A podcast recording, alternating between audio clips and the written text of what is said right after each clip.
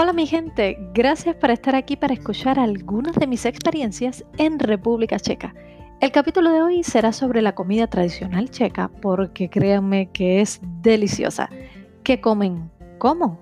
Ahora te cuento. Bueno, la República Checa es un país perteneciente a Europa Central, por lo tanto, limita con Eslovaquia, Alemania, Polonia y Austria. Y su capital es una de las ciudades más visitadas y bellas del mundo, señores. Es Praga.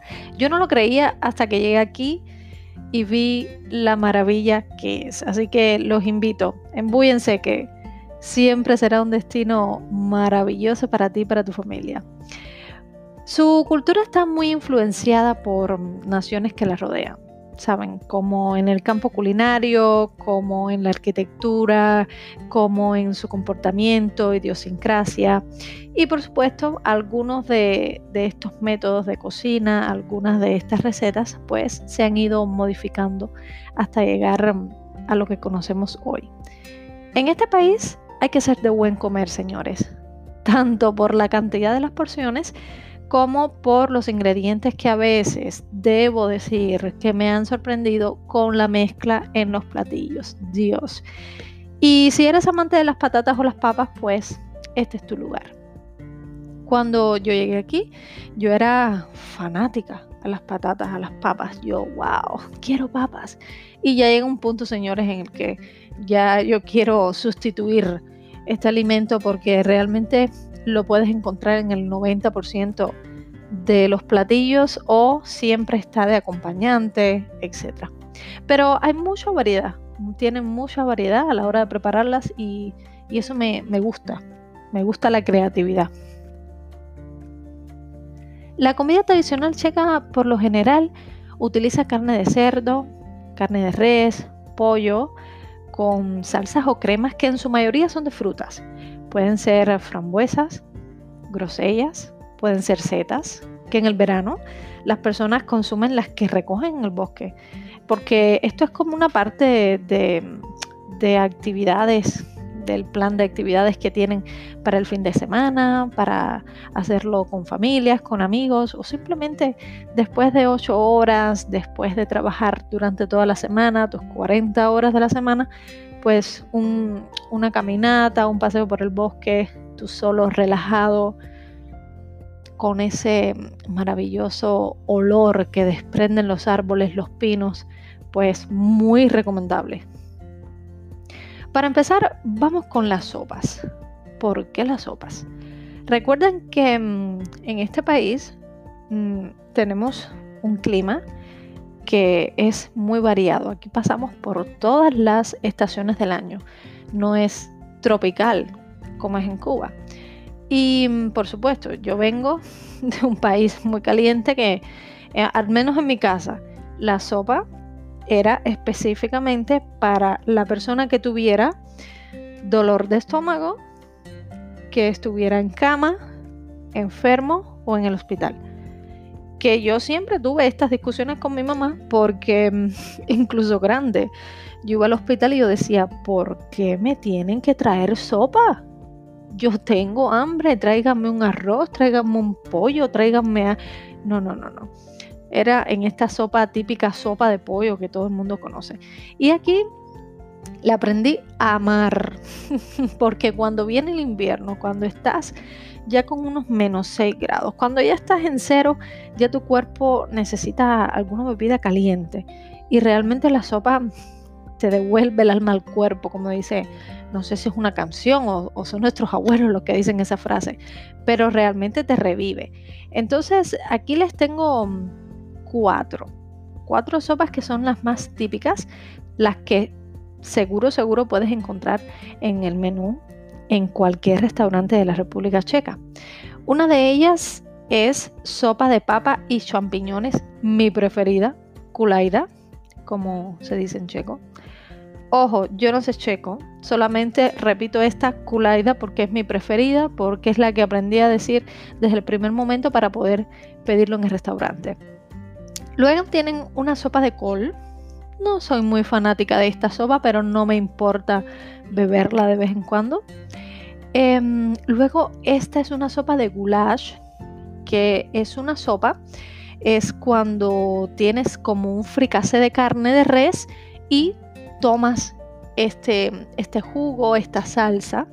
Eso lo acompañas con pan, es delicioso. Y luego tienes sopa de ajo. Señores, si usted tiene una resaca, si usted tuvo un fin de semana salvaje, prepárese una sopa de ajo que usted queda como nuevo. Bueno, luego de la sopa, por supuesto, nos vamos con los platos fuertes. ¿sí? Nos vamos con los platos fuertes, ya hablaremos de aperitivos después. Nosotros a lo nuestro. Pero debo hacer una aclaración. Para los vegetarianos. Señores, las sopas checas casi nunca son vegetarianas. En general la comida checa no es vegetariana. Puedes encontrar algunos que otros mm, platillos, pero bueno, no es lo que nos ocupa en en este capítulo. Así que aunque parezca tentador, es muy poco probable que encuentres una sopa tradicional sin ningún rastro de carne, a menos que, vayas a un restaurante vegetariano, por supuesto. Y debo decir que tuve mm, algunos problemillas con eso aquí, porque a medida que van pasando el tiempo vas encontrando más y más opciones para veganos vegetarianos, pero no es una ciudad donde lo puedes encontrar tan fácil. No es una ciudad donde encuentras tanta variedad, quiero decir. Bueno, yo les voy a explicar cómo es esta culaida, cómo es esta sopa tradicional hecha de papa y champiñones. Como es mi preferida, mi preferida, es la que voy a explicar. Bueno, usted condimenta esta sopa con eneldo y vinagre y después la sirve con un, un huevo escalfado, que es este huevo que es frito, pero no lo hacemos con aceite, sino que lo hacemos en un bol removiendo con agua y vinagre.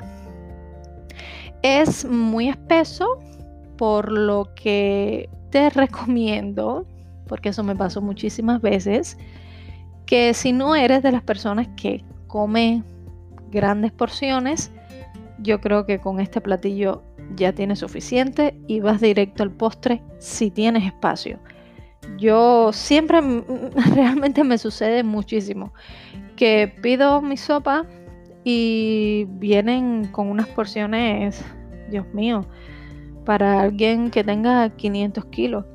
Y luego pues me cuesta mucho trabajo terminar mi, plato fuerte. Yo con esta sopa y quizás mm, algún postre pequeño, pues me voy complacida para mi casa. Ahora sí, plato fuerte. Bueno, este plato fuerte se llama Svishkova. Dios mío, ¿cómo voy yo ah, enseñando lenguas por el mundo? Bueno, Svishkova consiste, es un plato muy simple, pero es uno de los más tradicionales y populares. Esto sí o sí lo encuentras en cada menú, en cada restaurante de este país. Es un lomo marinado, es algo similar, similar al roast beef, pero este está cocinado con una salsa de perejil, zanahorias y crema. Pero ya te doy los ingredientes. Tiene lomo de res, especies para marinar, perejil, zanahoria y una crema. Preparación. Marinar el lomo con las especies deseadas. Así que usted ponga todo lo que usted le guste. Cocinarlo hasta que esté blando y en el punto que a usted le gusta, por supuesto, porque te lo vas a comer tú. Preparar la salsa, hervir la crema e ir integrando poco a poco la zanahoria picada, muy pequeñita. Esperar a que la zanahoria esté blanda para integrar el perejil, revolver y servir con el lomo ya cocido y ya tienes tu plato principal para impresionar. Sí, porque algunos de esos días estamos como, Dios mío, que viene mi familia, viene mi suegra, viene mi amigo. No sé, para ti mismo. A veces tú dices, estoy tan aburrido porque no sé cocinar otra cosa, pues aquí lo tienes. Descargas mi, podcast, lo escuchas otra vez, repites atrás y adelante y ahí tienes los ingredientes. Ahora vamos con esto. Esto es un plato mucho más sencillo. Tiene un poquito más de ingredientes, pero más sencillo. Y a mí me sorprendió mucho porque hacemos lo mismo, al menos en Cuba, hacemos lo mismo con, al menos en mi casa, se hace lo mismo con malanga o algo similar con malanga, con yuca, con ñame y no, no con boniato. Entonces, esto es un platillo que es bastante popular y es similar a un crepe. Entonces aquí tienes, se llama bramboraki. Aquí van los ingredientes. Dicen, necesitamos patatas, claro, leche, cualquiera, harina, agua, sal, salchichas picadas. Eso es opcional. Usted le puede poner o carne o no le puede o no le ponga carne. Es depende de usted. Ajo no puede faltar, pimienta y mejorana picada. Preparación. Hierves las patatas en agua hasta que estén blandas, por supuesto. Uf, por supuesto. Preparas un puré con ellas. Agregas al puré harina, leche hasta formar una mezcla. Eso lo sabemos, eso lo hemos hecho varias veces. Condimentas con sal, pimienta, ajo, mejorana. Agregas las salchichas si decidiste que vas con salchicha. Colocar en una sartén una capa muy fina de esta mezcla y cocinar hasta dorar por ambos lados. Y ahí lo tienes. Puedes hacer una mayonesa en casa o puedes comprar una mayonesa en el mercado y pues ya tienes algo delicioso en casa. ya sea para una merienda, ya sea para si quieres beber con tus amigos, lo que tú quieras, todo está permitido aquí. Ahora vamos con otro plato. Este plato a mí me sorprendió, yo nunca lo había comido antes nunca lo había visto siquiera, pero es maravilloso. Es como, un, es un queso frito, empanado.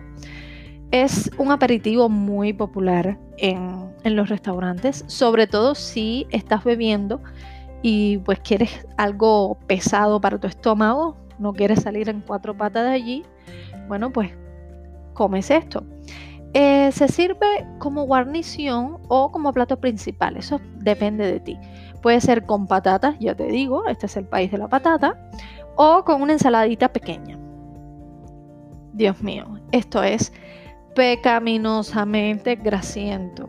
Sí, sí, sí. Y definitivamente no es saludable, señores. Pero bueno, también es súper sabroso, así que un día es un día. Si tú no tienes problemas de salud, pues disfruta hasta que puedas, ¿no? Pero claro, no, no es algo que, comemos todos los días, al menos yo no es algo que como todos los días, pero de vez en cuando sí me gusta disfrutarlo. Señores, terminamos con nuestro plato fuerte, nuestros aperitivos, pero ahora vamos a nuestros postres. Y yo selecciono uno en particular porque es el que más me gusta. ¿Qué pasa? que yo soy de Cuba y generalmente en Latinoamérica, en España, nosotros tenemos esta herencia culinaria ah, eh, sobre los postres que es excesivamente azucarado o dulce, que yo nunca lo había notado. Para mí, pues un dulce tenía que tener toneladas de azúcar, mucho almíbar, imagínense, Em, yo era fanática en mi casa, se hacen muchos postres de frutas, dulce de fruta bomba o de papaya, mm, dulces de mango, casquito de guayaba, arroz con leche, que es mi preferido, flan de leche. Así que usted sabe cuánta azúcar lleva eso, ¿verdad? Bueno, pues por lo general a mí los postres no me parecían, de hecho no me parecen em, lo suficientemente dulces, al menos los tradicionales aquí. Hasta que encontré, todo el mundo me hablaba, oh, tú seguramente vas a disfrutar mucho Marlenca. Yo decía, pero esto qué cosa es? Esto me suena nombre a Marlene, esto me suena nombre de mujer, no, entiendo, ¿es una marca? ¿Es un qué? ¿Qué cosa es Marlenca? Y bueno, señores, Marlenca es la marca de un pastel de miel y nueces. Es un pastel tradicional, es delicioso, es un pastel que todo el mundo conoce aquí. Y lo que me sorprendió es que tiene una tradición de varios siglos, muchísimos siglos atrás. y mm, se considera como uno de los clásicos de la comida checa, aun cuando no es checo. Esto fue creado en Armenia. Y Marlenka fue o el nombre de la hija de este señor que creó pues la firma, la marca, que creó el postre, pero es delicioso. Es delicioso. Es un pastel que mm, es muy suave, es muy... Es como te da la bienvenida al paraíso cuando lo tienes en tu boca. Es maravilloso. Lo puedes encontrar en el supermercado, en, en algunas tiendas, pero en muchísimas formas o en un gran pastel o simplemente en pequeñitas albóndigas, que eso lo descubrí hace poco antes de la cuarentena. Dije, wow, esto es espectacular para invitar a unos amigos, para estar en casa, no comer mucho postre, pero con un cafecito, en una conversación, bueno, al menos uno se puede disfrutar y, así te haces la tarde como más alegre, ¿no? Bueno chicos, pues eso es todo lo que les tengo para, para hoy. Hoy hablamos sobre la comida checa, sobre lo que me gusta específicamente. Ya ustedes tienen que valorar y encontrar qué les gusta a ustedes, qué podrían ustedes comer en este país si en algún momento deciden visitarlo. Y nos vemos próxima semana. Próxima semana, si hoy hablamos de comida, próxima semana vamos a hablar de bebida. Y solo para darte una pista, será cerveza. Es un tema muy, muy largo, muy largo, pero voy, a tratar de abarcarlo todo y por supuesto contarle algunas de mis experiencias y traerles lo que disfruto sobre todo en mi podcast. Bueno chicos, muchísimas gracias por escucharme. Nos vemos próxima semana. Te espero por, con una cerveza. Así que no me falles, ¿ok? Chao.